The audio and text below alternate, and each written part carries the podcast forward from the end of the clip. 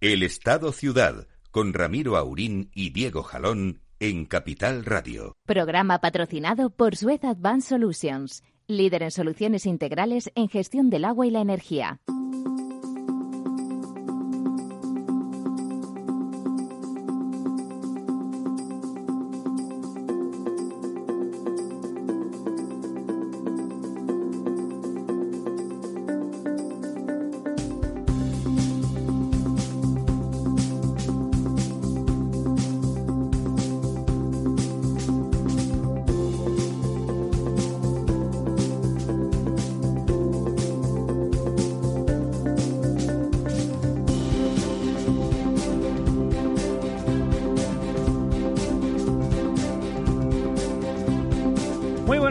Amigas y amigos, aquí estamos.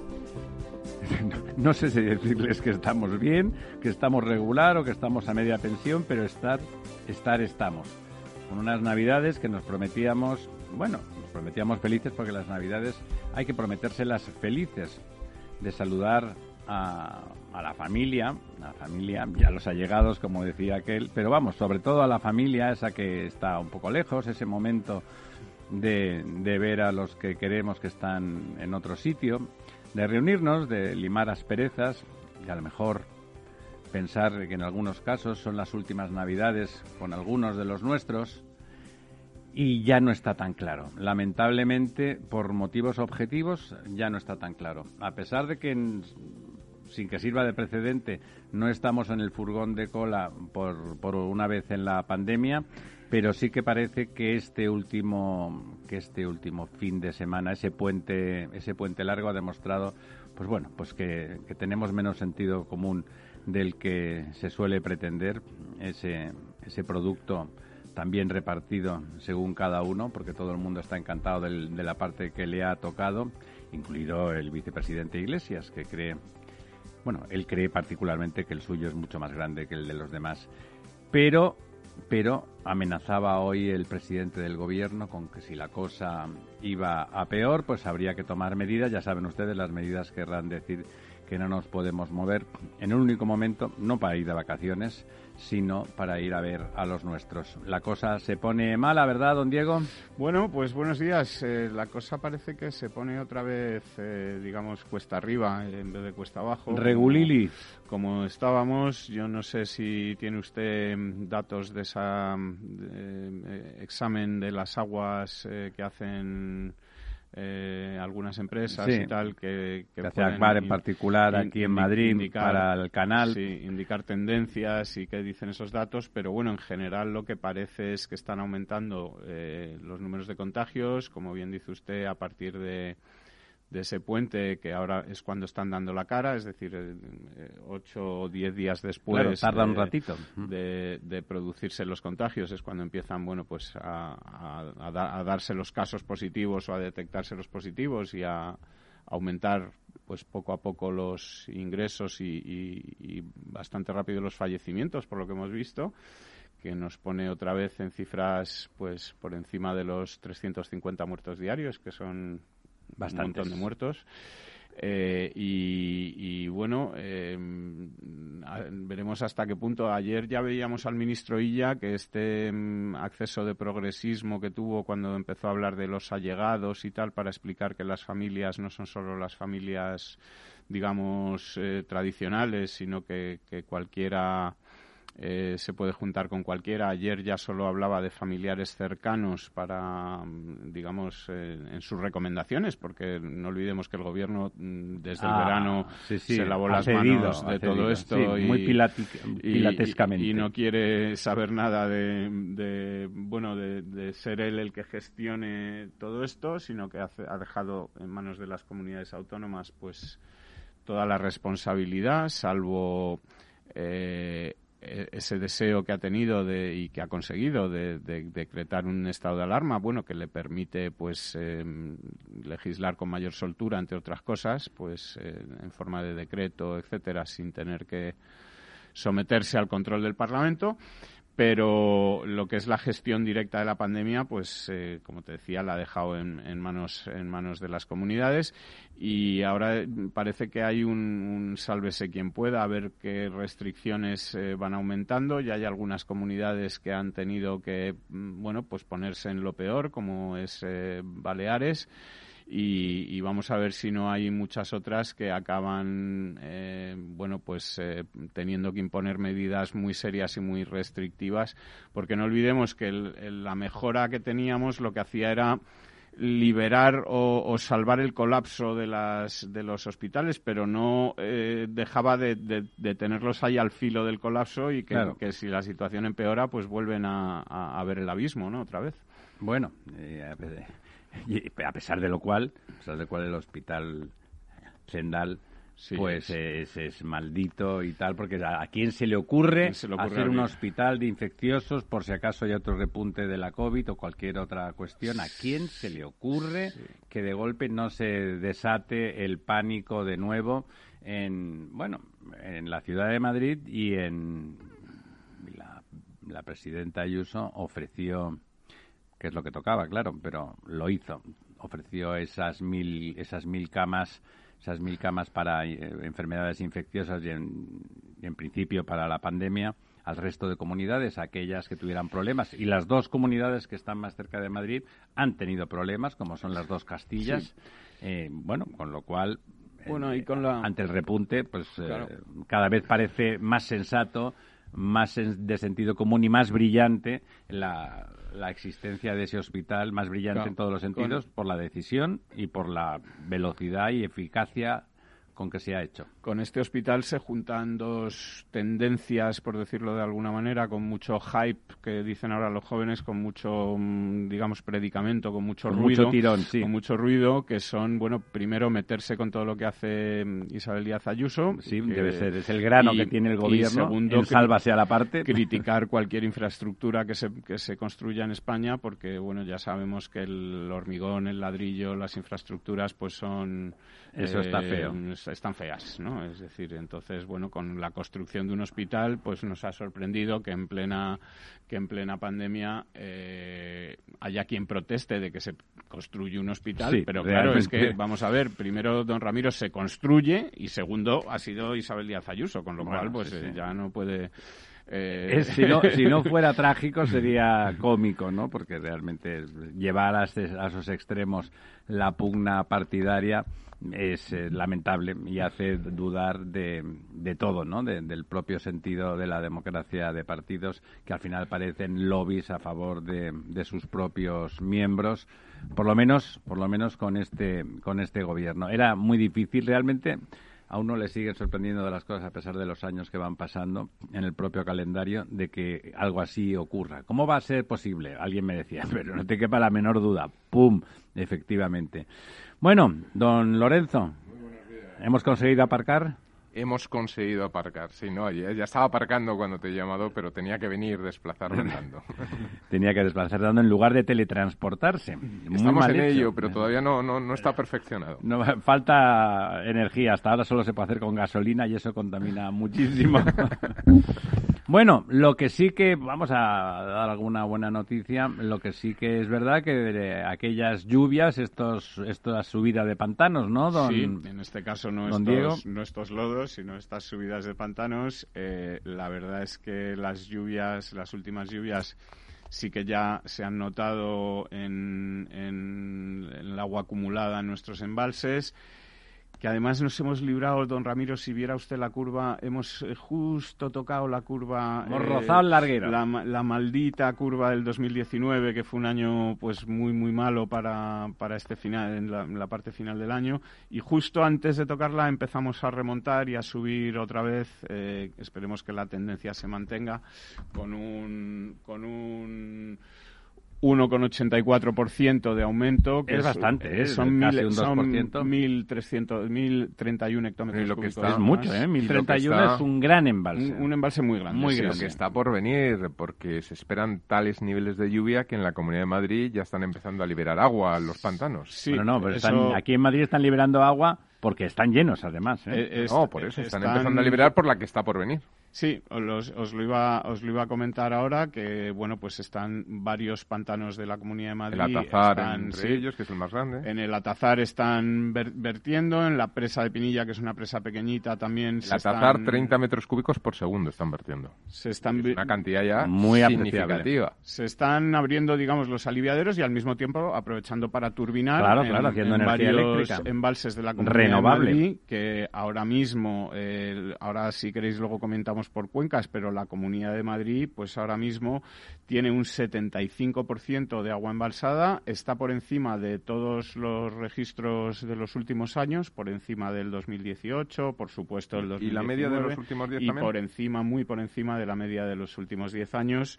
Eh, Excepto el pantano de San Juan. eh, el- bueno, el pantano de San Juan ha mejorado bastante, eh, está en 90 hectómetros cúbicos de los 138 123, ¿no? y ha subido en, en 16 hectómetros cúbicos. A mí esto, eh, usted es, es gato, igual que don Lorenzo, pero para mí, que que soy madrileño de adopción, me parece una muestra evidente de centralismo, mientras que en el resto de la península estamos muy por debajo de, los, de la media de los 10 años en la Comunidad de Madrid. ¡Qué casualidad! Pero viene el, Resulta... agua, viene el agua por la bajada de impuestos. Es el, dumping, es el dumping del agua de la Comunidad de Madrid. Eh, perdone, El- el- eso tendrá que ver también con la Los señora impuestos, los impuestos. Ayuso, tendrá que ver con la señora Ayuso que- y una manipulación evidente Sí, no, pero de los datos. Será mentira, yo no creo- será agua, creo será que es- colonia. Está en marcha ya un proyecto de ley que apoyarán seguramente Esquerra Republicana y Bildu para que Madrid vacíe un poco sus embalses y no, Porque no puede ser. puede ser que tenga tanta ¿De agua, dónde ha llegado el agua, ese agua que ha llegado a los pantanos de Madrid? Bueno, ¿Por pues- qué ha llovido aquí y no en otro lugar? Bueno, en este caso, don Ramiro, podemos decir que lo que es el agua que ha llegado esta última semana ha llegado en general a toda España. Ha llegado, mm, digamos, eh, bueno, como van a llegar las vacunas, muy bien repartidas y con. Es que ahí eh, déjeme un digamos, pequeño paréntesis que no he podido dejar de pensar durante toda la semana y es que eh, se ha notado la burocracia europea. Se ha notado que la Unión Europea, que es eh, mano de santo y que la queremos todos, es lo cortés no quita lo valiente, pero la burocracia existir existe y mientras que en los países, porque no, no es que no haya agencia del medicamento en Estados Unidos o que no la haya en el Reino Unido, que sí la hay, simplemente eh, como las cosas estaban claras, se tomaron decisiones rápidas para a- avanzar un par de semanas el Claro, proceso. a mí me sorprendía mucho cuando se decía desde las eh, instituciones eh, europeas y tal eh, que dentro de una semana se reunirá la Agencia del Medicamento Oiga, para mañana. No, para aprobar la vacuna, es decir, si dijeran se reunirán para discutir si la aprueban o no, bueno, pues tiene un sentido, esperemos a ver lo que dicen, pero si se van a reunir para aprobarla, Pues, apruébenla. pues Es telemáticamente, es ¿no? decir, que, que no tiene mucho... No, eso es de el- todas formas, la voy- burocracia. Voy, a siento. lanzar un- una lanza en favor de la Usted siempre se dedica a lanzar lanzas en favor Eh, yo de sí, los que hacen sí, las o sea, cosas es mal. verdad, es verdad que hay un exceso. Luego llega tarde exceso- por el aparcamiento. Hay un y- exceso de burocratización, yo no lo discuto, eh, que por desgracia eso puede implicar alguna que otra persona, pero las cosas eh, yo creo que hay que hacerlas bien. Y a mí me da la sensación Bien de y que despacio no es todo- necesariamente lo mismo, No, ¿eh? pero sobre todo en el Reino Unido han ido demasiado deprisa. Y la FDA eh, que eh, parece que tiene mucho prestigio, me refiero a la agencia del medicamento, no solo es de medicamento, también es de alimentos.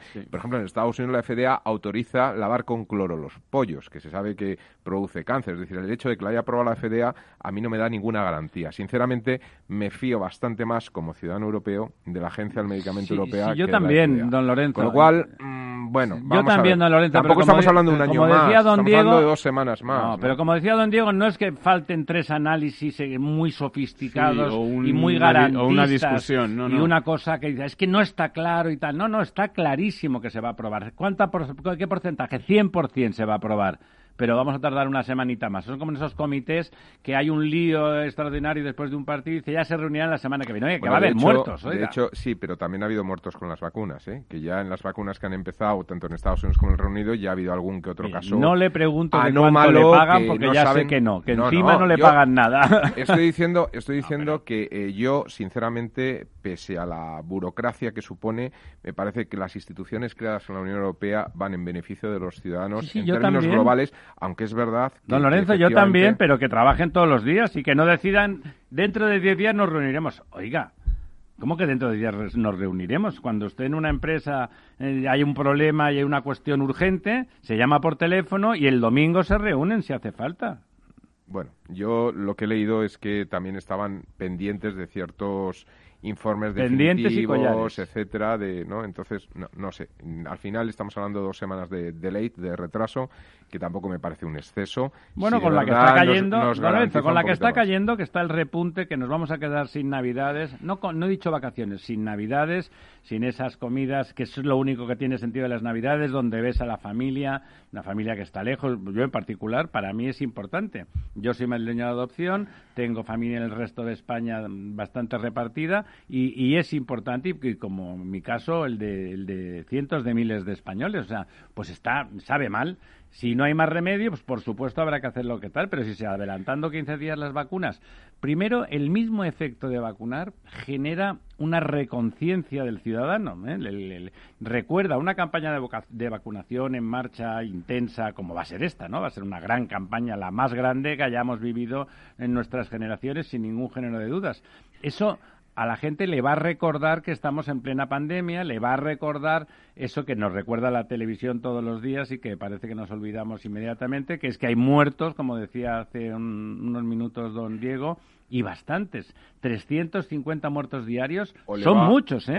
son mil a, los tres días. O le ¿eh? va a eh, llevar a, de alguna forma, levantar la guardia. Y Al que se haya vacunado. No, y a los que no se han vacunado pensando que, bueno, como ya llega la vacuna, el problema es que esa vacuna no llega en una semana para todos. en, el caso español se está hablando de empezar a vacunar primera semana de enero y que se podrá tener vacunado un porcentaje significativo de la sociedad hacia julio del 2021. Es decir, que esto no es una cosa de una semana. Por supuesto pero que no. sí que está haciendo, y yo creo que gran parte de los rebrotes que están ocurriendo eh, surgen a partir del conocimiento de que la vacuna es fiable, de, que tiene, de que tiene su capacidad de... Es cierto que se extenderá hasta por lo menos julio el, el, el, momento de que haya un gran porcentaje, pero si realmente se hacen bien las cosas y se empieza por vacunar a los más sensibles. sectores que tienen más probabilidad de acabar en UCI o en la morgue, eh, vamos a notar un alivio de la presión hospitalaria muy grande. Y Sanitarios eso va a permitir, mayores, Eso va a permitir seguramente mm, levantar algunas restricciones, dejar de estar pensando en si tenemos los bares abiertos hasta las 6 de la tarde o hasta las 7 y que, mm, digamos, una vez que los hospitales se vacíen, se aflojen, eh, se afloje esa presión, dejen de producirse esos 350 muertos de los que estamos hablando y empecemos a hablar de 10, 15, 20 muertos diarios como mucho, eh, digamos que siguen siendo eh, 10, 15 tragedias, pero, ya son, cifras mucho más asumibles y que van a permitir, digamos, abrir la economía, que el, todo empiece otra vez a funcionar, incluso seguramente, pues con algunas medidas y, tal, pues que pueda reactivarse incluso sectores como el turismo, la aviación, etcétera, que ahora mismo están cerrados, es decir, están en cero. Eh, y son sectores pues pues muy importantes. Para nosotros el más importante. que cuanto antes llegue la vacuna y que de verdad funcione y que de verdad se haga bien eh, esa labor de elegir bien cuáles son los sectores a los que primero hay que tocar para que... Mm, no hay mucha duda, ¿no, don Diego? Sanitarios y personas mayores, ¿no? Yo creo que sí. La, la cosa es que luego por motivos, digamos, técnicos o logísticos no se cambien los criterios, digamos, porque el otro y se vacuna uno que está cerca, Sí, exactamente. El otro día estaba escuchando, hombre, claro, es que si ya abres uno de esos paquetes que manda Pfizer, que a lo mejor tiene 1.500 vacunas, eh, que están en un congelador especial que le envía la, farmacéutica, una vez que lo abres hay que poner las 1.500. Y si pues la residencia de ancianos solamente tiene 300, pues a lo mejor en vez de una residencia de ancianos se manda a un instituto de niños de 10 años, ¿no? donde hay donde hay 1500 tíos que vacunar o tías, con perdón. Entonces que, que a ver si realmente eso se hace bien y, y la gestión de este gobierno brilla por una vez, mm, que permítanme que tenga alguna duda, pero espero y deseo que lo hagan lo mejor posible. Bueno, volvamos a los este pantanos, hablemos por cuencas, vamos a ver. las aguas a su cauce, eh, si le parece. Incluso que se salga. sí, bueno, pues han estado cerca de salirse, por ejemplo, en el Duero han estado vigilando con, con bastante preocupación. La verdad es que la gestión de la Confederación Hidrográfica del Duero ha sido muy buena, se ha demostrado... Son entidades muy técnicas y muy profesionales, ¿no? Déjenme que las defienda porque las confederaciones Efectivamente, porque son grandes instituciones. Se ha producido eh, un fenómeno que se produce a menudo en el Duero. Normalmente suele ser más, más típico de principios de febrero o de una historia así, que es, eh, bueno, pues que toda esa nieve acumulada en las grandes nevadas en la zona de Pinares, de Soria, etcétera, en cuanto llega el calor o empieza a llover, vierten eh, al Duero. Se, deshiela y, vierten al Duero.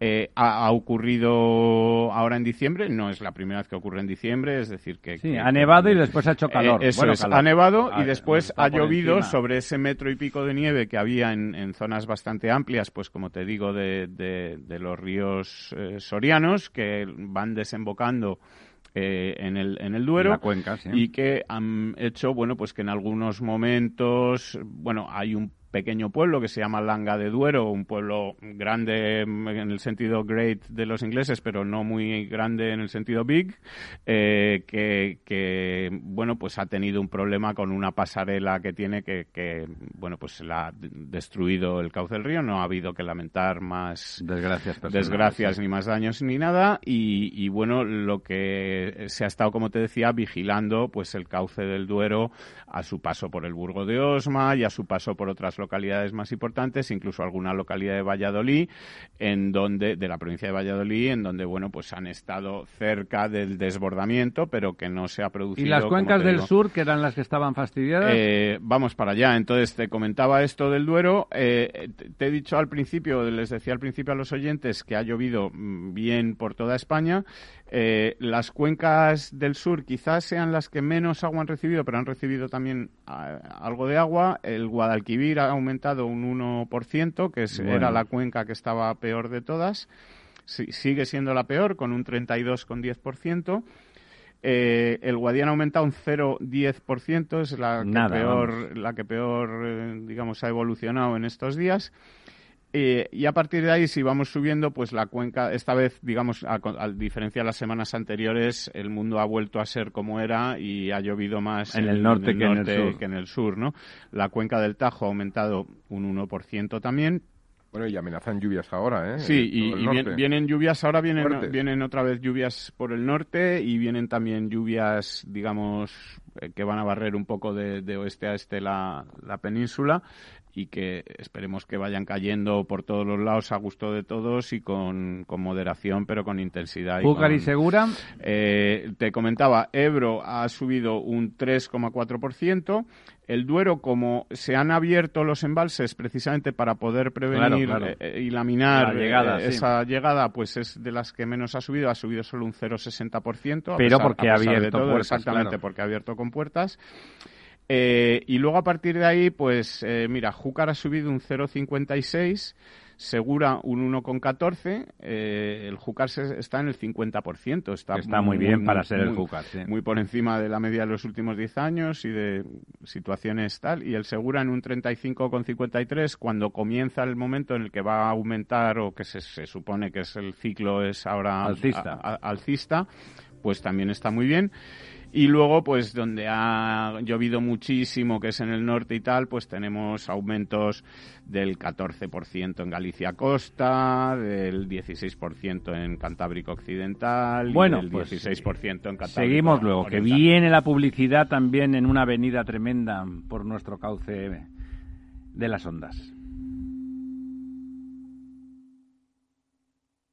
Si no tuvieras beneficios invirtiendo tu dinero, ¿te cobrarías?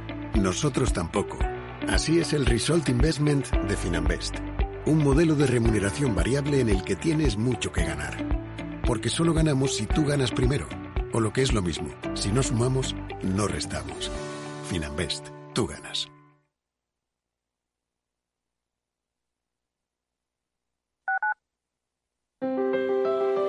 Si te gusta la cocina gallega de siempre, en el Mesón Gallego 1 y el Mesón Gallego 2 encontrarás los mejores pescados y mariscos de las costas junto a recetas de la Galicia interior, además de las carnes de Sanabria y los mejores embutidos de Zamora y nuestra terraza. Te esperamos en la calle Muller 35, teléfono 91 579 3623 y en la Plaza de la Remonta 13, teléfono 91 579 0769. Una recomendación del programa gastronómico Mesa y Descanso.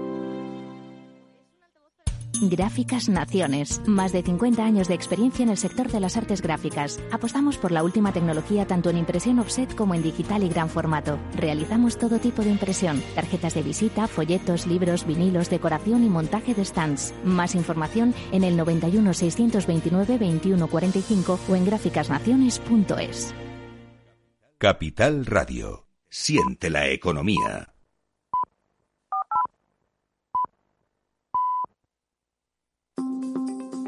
El Estado Ciudad, Capital Radio. Bueno, pues aquí estamos de vuelta. Lo otro, pues, si uno no se fija en las desgracias y las leyes extrañas y las cosas que no tienen nada que ver con la realidad y la calidad de vida de los ciudadanos que hace el gobierno y nos vamos a, a intentar centrar en lo que podría ser positivo, todo ese dinero que finalmente con la anuencia de polacos y húngaros que hacen leyes también parecidas a las nuestras en términos de justicia.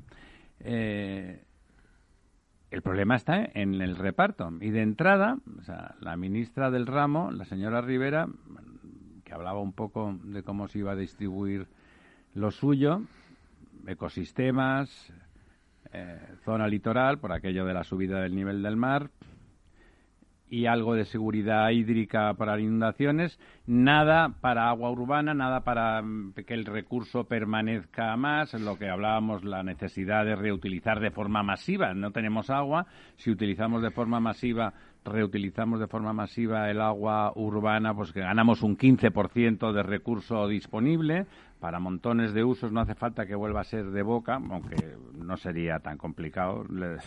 Les, invito a ver alguno de los cauces naturales de los que se extrae el agua antes de potabilizarla y les aseguro que después de depurar la después de depurar las aguas residuales les parecerán maravillosas para volverlas a meter en el ciclo de potabilización. Pero bueno, no hace falta, pero de eso nada, ¿no? O sea, realmente sigue sin haber, a pesar de que la Unión Europea nos invitó a centrar mucho en el agua, no hace falta ser español, con ser razonablemente inteligente suficiente, eh, que centráramos en el agua una parte significativa de los esfuerzos de reconstrucción, pues bueno, el, al gobierno no le acaba de parecer eso una cuestión perentoria ni, ni importante, ¿no?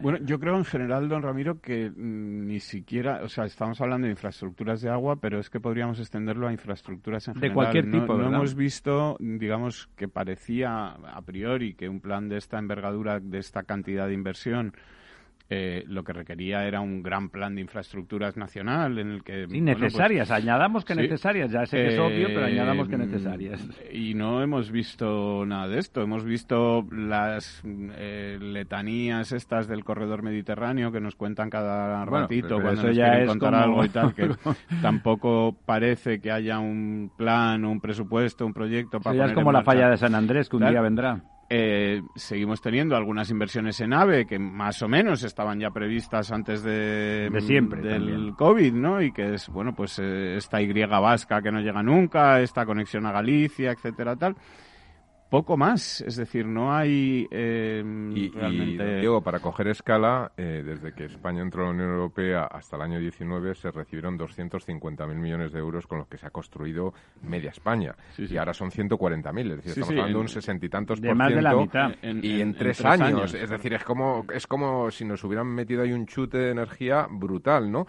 Y faltarían, yo estoy pensando, tú hablabas, para mí las más necesarias en España son las del agua y las, de, y las del tren de mercancías, por ejemplo ejemplo, que no hay una red de trenes de mercancías potente en España que conecte con toda Europa. Y el mantenimiento de las carreteras, porque hicimos una red extraordinaria, extraordinaria de autovías y de, y de carreteras, se mejoraron mucho todas, también las secundarias, pero o sea, están, no diré que abandonadas, pero ah, el, nivel de mantenimiento es, paupérrimo. Además, yo, yo sobre todo lo que echo de menos es lo que te decía de un plan nacional, en el sentido, no, no porque yo tenga una obsesión, yo no es porque tenga una obsesión por los planes nacionales, es que si volvemos a dejar esto en manos de las comunidades autónomas, nos seguiremos encontrando con historias como que uno hace un puerto en Ferrol, pero el otro no hace una autovía para llevar las cosas que llegan al puerto de Ferrol a Valencia, ¿no? Y no llegan o, un tren para que tal. Entonces hace falta un plan nacional por eso eso, ¿no? Que coordine. fíjate, esa manía. Fíjate que hay una barbaridad que es una de las cosas que afectan, yo creo, mucho a las, a las infraestructuras de agua que, claro, eh, lo más importante en el tema del agua son las confederaciones hidráulicas, es la hidrográficas. hidrográficas. Eh, quiero decir, que tiene mucho que ver con los cauces del río y eso supone muchas comunidades autónomas. Por lo tanto, si lo dejas a las comunidades autónomas, pues claro, al final no, se puede hacer algo que afecta a tres, cuatro, en algunos casos puede ser a una, pero es, muy excepcional. La se llaman cuencas internas y son las, las cuencas pequeñas. Quiero decir, la mayoría al menos afecta a dos grandes comunidades y en muchos casos a tres y cuatro. Y a ocho, como el Ebro. Y a ocho. Es decir, que realmente esto es un, un tema que hace falta ese, esa, esa visión, por lo menos, de conjunto. Pero fíjese de lo que estamos hablando, eso es que estamos diciendo. Además, es sentido común y de una cosa básica. las infraestructuras se complementan unas a otras y, tienen, pues eso, como te decía, un, un puerto, pues necesita un ferrocarril. Se complementan necesariamente. claro. un puerto necesita un ferrocarril, necesita una logística que efectivamente, pues y, con todo lo mismo, ¿no? Es decir, una carretera, un, todo es. No, pero estamos ahí en eso, eso que comentábamos el otro día del, del relator, ¿no? Que, que, de golpe a ratos, sobre todo en la versión en español, la versión en inglés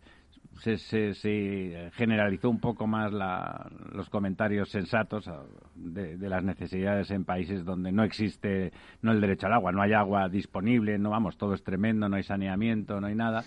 Pero no, de golpe se centran en lo suyo, ¿no? Vienen a hablar de su libro y su libro es eh, que aquí el privado y tal empresa a la que odio a muerte no de servicio, no sé, pero lo da bien, sí, pero gana más de la cuenta, gana más de la cuenta, el 4%. Bueno, eh, no sé a ustedes si les parecerá que el 4, el 5% es excesivo, ni excesivo ni poco, ¿no? Son monopolios naturales y una vez conseguidos, pues oye, esa es una cantidad suficiente. Pero con la cantidad de cosas importantes, dramáticas que hay que hacer en ese ámbito, y, vamos, estamos a por uvas. Aquí la sensación es la misma, ¿no? Y ahora de lo que están preocupados parece es de que eso esté concentrado muy en Moncloa, que se pueda repartir el dinero con tal. Desde luego, las experiencias, por ejemplo, en, mi ciudad, en Barcelona, es que la señora Colau ha regado a todo lo que ha podido a sus amigos, asociaciones, que además no eran de, de 3.000 personas, ¿no? Yo qué sé, gente que de golpe ahí afloras un recurso y al menos cubres un expediente, bueno, razonable. Al final se trata de cubrir a todo el mundo, ¿no? Es lo normal. Yo, vamos a ver... En, lo normal en un país como... Quiero decir que lo normal cuando, cuando uno se, se, establece que no hay controles y que lo que voy a decidir yo es lo que se hace y, que... control y, pasa a ser antidemocrático. Eh, efectivamente, ¿no? Es un poco... Eh, reaccionario. Claro, es como cuando uno... Por reaccionar porque te roban. El alcalde de Valladolid y cuando uno adjudica un contrato a un amigo y luego se va de vacaciones y dice, no, es que esto es mi vida privada. Hombre, sí, su vida privada es todo, pero y la de su amigo que, haya un control, pues no estaría mal, ¿no? Y que no, de hecho sería deseable. No, no, estaría mal que hubiera un control en, en, cómo se reparten estos fondos, que fuera una comisión. Em, estaba pensando ahora mismo en Portugal. El otro día el gobierno portugués, el partido de Antonio Costa, que es el Partido Socialista, presentó una ley en la Asamblea de la República para, digamos, eliminar controles con la excusa de así se van a repartir más rápidos los fondos, tal, no sé qué. Bueno, ha tenido el voto en contra de todos los partidos del arco parlamentario, desde el bloco de, de Esquerra, que sería el, el Podemos de allí, el Partido Comunista, hasta lo que sería el Vox de allí, que es el Chega. Todos los partidos han votado en contra de esta intención del Partido Socialista portugués de eh, eliminar controles y poder repartir con más facilidad, porque mm, porque pues eso se presta a la corrupción inmediata. Efectivamente, ¿no? Pues no porque sean más corruptos unos que otros, sino porque eso se presta a la corrupción. La falta de controles genera corrupción. Y podría, podría conllevar que esos fondos dejaran de ser eh, transferidos.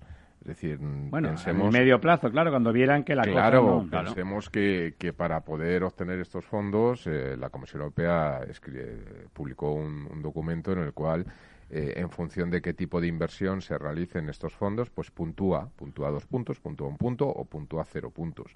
Y al final, pues tienen que ir sumando puntos y aunque se les permite que ciertas inversiones no tengan nada que ver con las líneas directrices de inversión que, que articula la Unión Europea, pero hasta un límite, porque si no suma, los fondos se cortan. Pero luego, además de que ven, de que tengan que ver el cómo. claro, luego efectivamente. Tiene que ser son dos democrático, tiene que ser transparente. Eso es. Luego, una vez que ya se decide que se va a hacer un tren, por poner un ejemplo, pues efectivamente hay que ver cómo se articula esa inversión en ese tren. Este, este gobierno es el, con diferencia, el menos transparente según los órganos de transparencia del gobierno, ¿eh?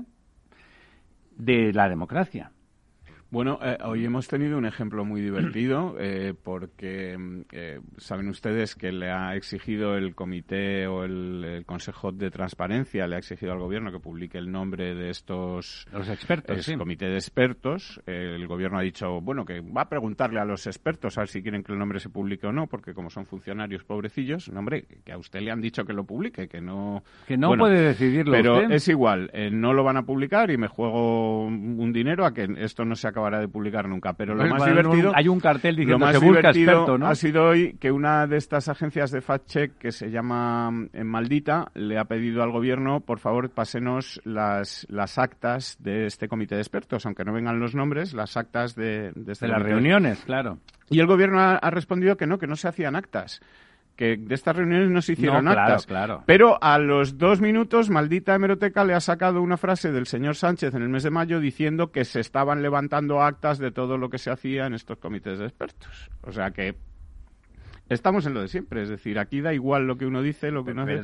Perdone, don Diego, pero eh, muy bien, el gobierno hace eso, está manifiestamente mal y cabe una reacción. No pasa nada. No pasa nada, no, no. El ciudadano no se inmuta el, el votante se comporta como un hooligan. Oiga, sea usted del equipo de fútbol que quiera, yo entiendo que usted quiera ser del equipo al que le pitan más penaltis a favor o al contrario, al que le pitan más en contra porque así se sufre más y se está más contento. Puedo entender todo eso y que eso dure toda la vida. Hombre, pero el voto no, el voto lo tiene usted que gestionar como, como es la delegación de poderes de sus intereses en un administrador. Un administrador manifiestamente malo debe usted retirarle la confianza.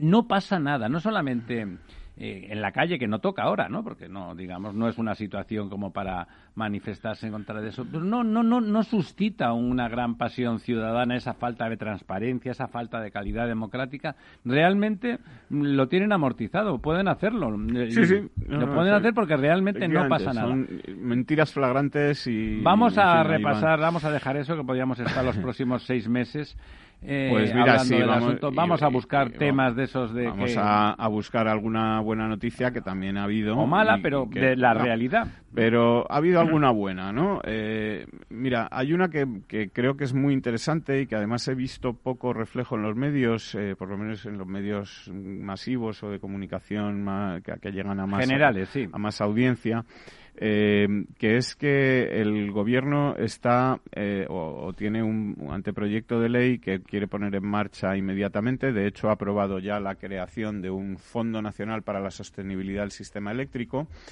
que lo que obliga, con este nombre así tan rimbombante y tan bonito, es a que eh, medio, mm, unas 500 empresas, 500, 600 empresas de energía, incluidas todas las gordas y las petroleras. Un porcentaje muy grande del, mix energético nacional. Casi todas las empresas, digamos, eh, eléctricas, energéticas, petroleras, gasistas, etcétera, van a ser las que a partir de que se apruebe esta, esta ley, eh, asuman los 7.000 millones de euros de costes de las primas a las renovables, de los costes de cogeneración y de los costes de residuos.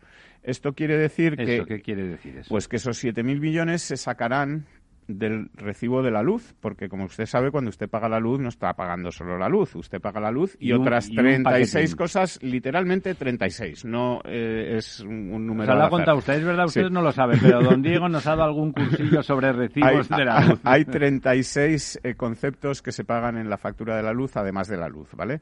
Entonces, uno, tres de esos conceptos, que son eh, las primas a las renovables eh, la cogeneración y los residuos van a salir del recibo de la luz para que sean las empresas las que asuman su coste. Pero bueno, eso eso es una eh, Entonces, falacia. Esto, ¿Dónde van a ir esto, Son costes que se restan de los resultados. Esto, según el gobierno, va a permitir que el recibo de la luz baje en el entorno de un 13%. Vamos a ver rápidamente, en cuanto esto se ponga en vigor, si es cierto o no y si efectivamente las empresas energéticas trasladan ese coste ¿A dónde? A, el, precio de la energía, cosa que van a tener, no va a ser fácil. Y además no va a ser fácil porque digamos que no van a ser las eléctricas. O sea, es un impuesto nuevo que les ponen a las empresas energéticas. Es un dinero que van a tener que meter en, un fondo. Van a, modo, de, a modo de impuesto. Para ser ellos. Una detracción de sus eh, resultados. es una detracción de sus, de sus resultados, efectivamente. Y entonces eh, se supone que este, eh, este dinero que van a poner las, las empresas eh, energéticas. se va a sacar del recibo de la luz. A mí, vamos a ver, en principio me parece bien que de esos 36 conceptos en la factura de la luz quedase no, solo... No, a mí que me bajen el, recibo de la luz me parece de mil amores. Que quedase solamente el concepto factura de la luz cuando yo pago la luz. Y luego que veamos que se el resto de cosas, cómo, se, pagan y, si se pagan vía presupuestos, si se pagan de una manera o de otra. Pero digamos que todo lo que vaya saliendo de ese recibo de la luz eso es bueno, pero no le parece, que no le parece una falacia, don Lorenzo, no le parece una falacia que se diga que simplemente se van a hacer cargo unos terceros. Hay, hay, hay un error de concepto, o me atrevería a decir que a lo mejor una mala intención, no lo sé, ¿no? Pero hay un error de concepto porque se confunden beneficios con dividendos. Me explico. Las empresas, cuando tienen beneficios, parte de esos beneficios, o no, se reparten en dividendos a los y algunos van a reservas, que son los propietarios. O inversiones. Pero sobre todo en estas, en estas compañías grandes que, que, son sectores que están sujetos a grandes cantidades de, de, inversión, ya no solamente para mantener la estructura existente, que es el CAPES, sino para futuras inversiones y desarrollos, gran parte de esos beneficios van a reservas para futuras inversiones. ¿Qué ocurre? Que si se drena este dinero de los beneficios...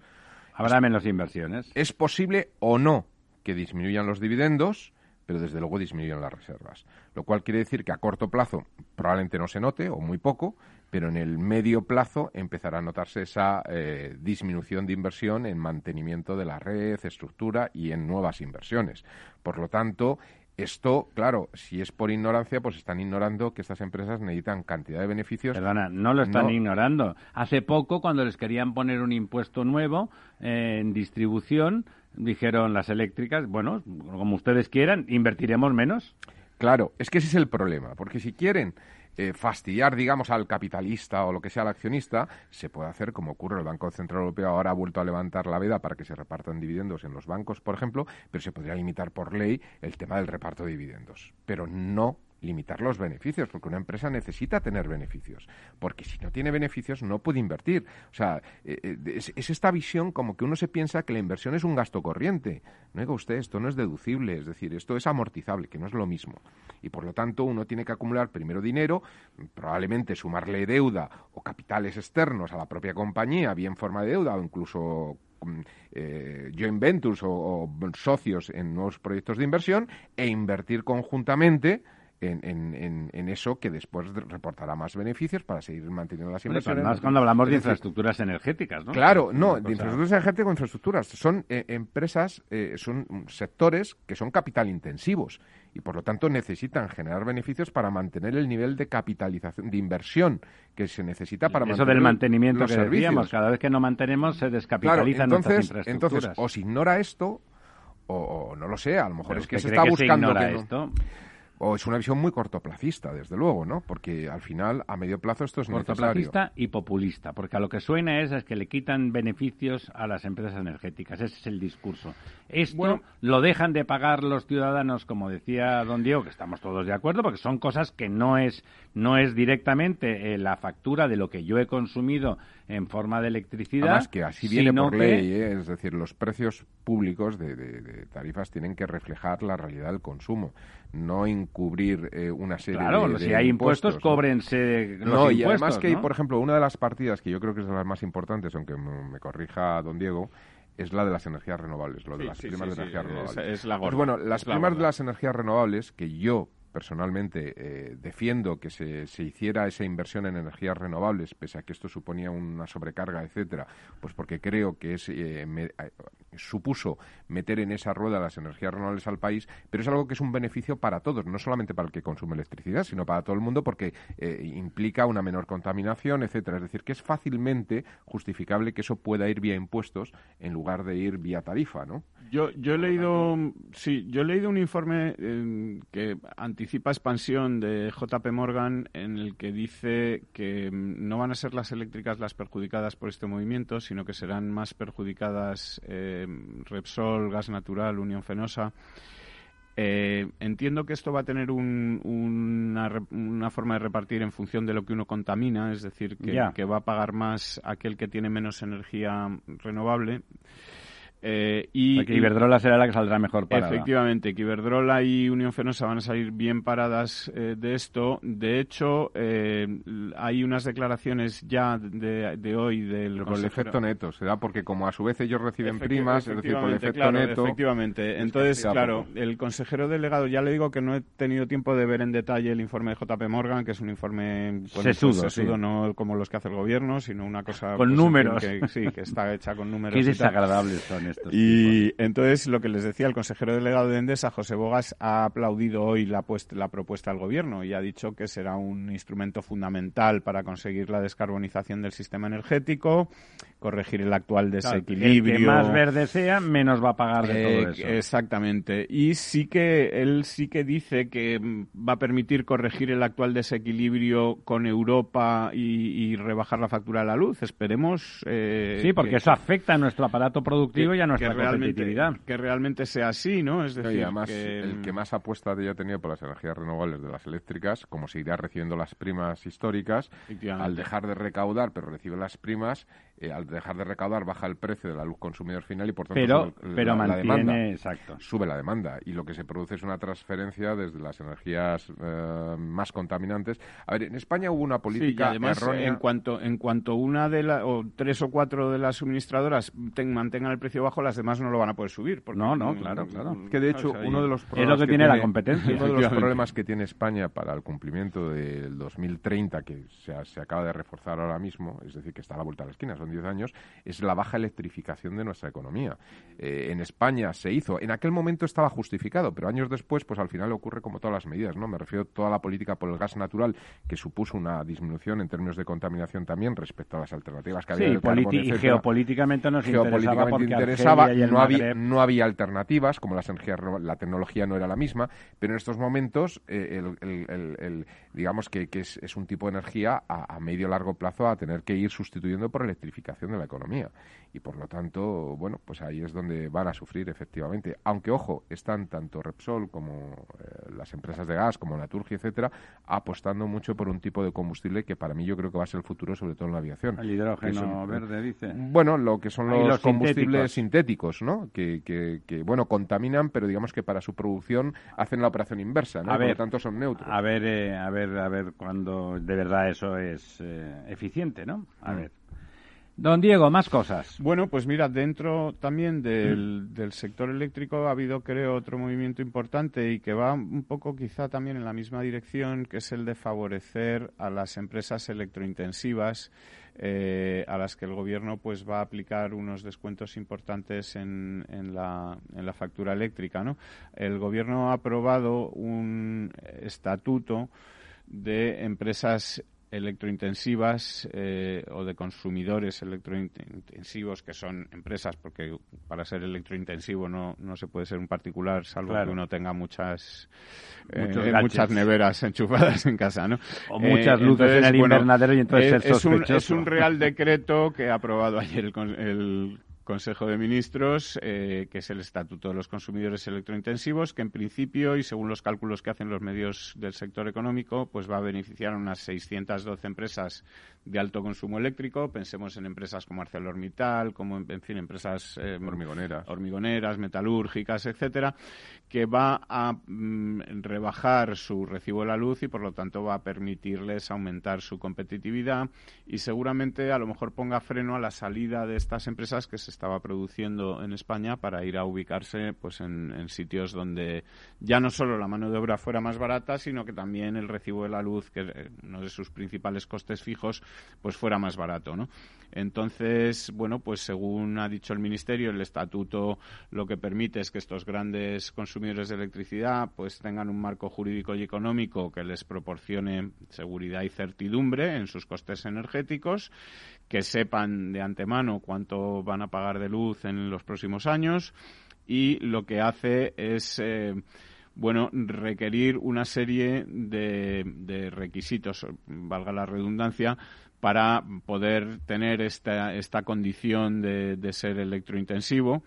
Entre, entre otras cosas, eh, es un compromiso de eficiencia energética para ir reduciendo emisiones, eh, un compromiso de, de, I más D más I para la sustitución de fuentes contaminantes, etcétera, y al, al, mismo tiempo también un compromiso de mantener su actividad productiva durante al menos tres años a partir de la fecha de concesión de las ayudas. Es decir, que el Gobierno se garantiza, de aquí al final de la legislatura, que, fíjese usted qué casualidad, tres años, pues que estas empresas digamos, no vayan a cerrar si se acogen a... Claro, que ya cerrarán luego. Que ya cerrarán luego si eso después de... Déjeme que estamos a punto de acabar, que en la línea con lo que usted está diciendo hay dos datos así rápidos.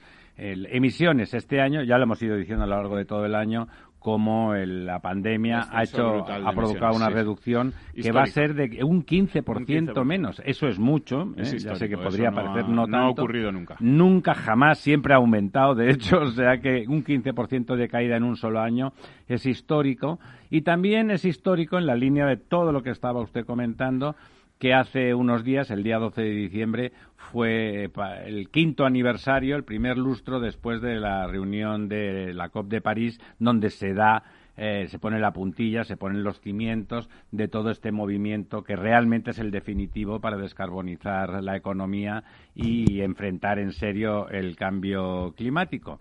Y bueno, y además este quinto aniversario concluye también justo con la caída definitiva asumida por los republicanos, no por el señor Trump, que es el negacionista y que muy probablemente esa salida que hizo al final del pacto de París el señor Biden en cuanto tome posesión a primeros días de enero en cuanto tome posesión volverá a él. Y por lo tanto bueno quiere decirse que, vamos, vamos en ese camino, que el Pacto de París eh, funciona dentro de un orden, esa es la intención, y el conjunto y la mayoría de los países y las empresas y los ciudadanos estamos comprometidos con él.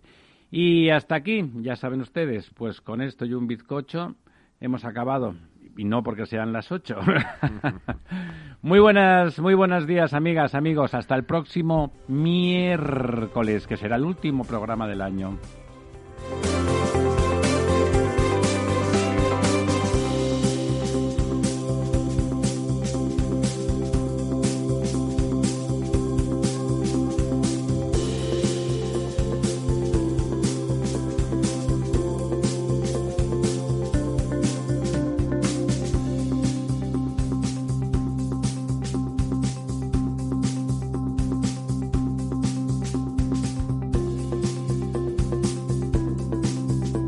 El Estado Ciudad con Ramiro Aurín y Diego Jalón en Capital Radio. Programa patrocinado por Suez Advanced Solutions, líder en soluciones integrales en gestión del agua y la energía. Ya no estamos en la era de la información, estamos en la era de la gestión de los datos y de la inteligencia artificial. El tratamiento inteligente de estos datos proporciona un valor enorme a las empresas en sus procesos de negocio. En Piper Lab ayudamos a nuestros clientes a tomar decisiones de negocio basadas en datos. Escúchanos todos los lunes a las 10 y media de la mañana en el espacio de Big Data de Capital, la Bolsa y la Vida. Tu radio en Madrid 105.7, Capital Radio. Memorízalo en tu coche. Somos Mazapanes Barroso. En nuestra empresa elaboramos productos con ingredientes seleccionados siguiendo una tradición artesana transmitida de generación en generación desde hace más de un siglo. Te llevamos el auténtico mazapán artesano de Toledo a tu casa. Nos esperan fechas muy especiales en las que no puede faltar en tu mesa. Compra tus dulces favoritos en nuestra tienda online www.mazapanesbarroso.com o llamando al teléfono 92 535 3149. Disfruta del auténtico mazapán con Mazapanes Barroso, maestros artesanos con tradición y calidad desde 1890. Disfruta de la mejor cocina gallega en Montes de Galicia. Todo un clásico moderno en el barrio de Salamanca. Disfruta de la variada dieta atlántica, de las mejores carnes y pescados tratados con respeto y transparencia y regados con una de las mejores bodegas de la zona. En grupo, en familia o en pareja, Montes de Galicia te ofrece el espacio perfecto en cada ocasión. Esto te estás perdiendo si no escuchas a Luis Vicente Muñoz en Capital, La Bolsa y la Vida.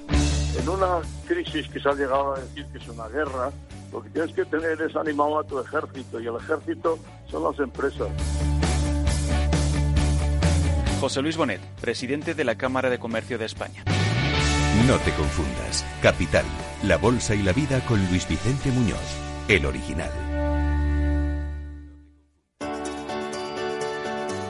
Capital Radio. Aportamos valor. Soy autónomo. ¿Tengo que pagar la cotización aunque no ingrese? Sí, tienes que seguir pagando tus cotizaciones con independencia de tus ganancias, excepto si te das de baja como autónomo en la seguridad social.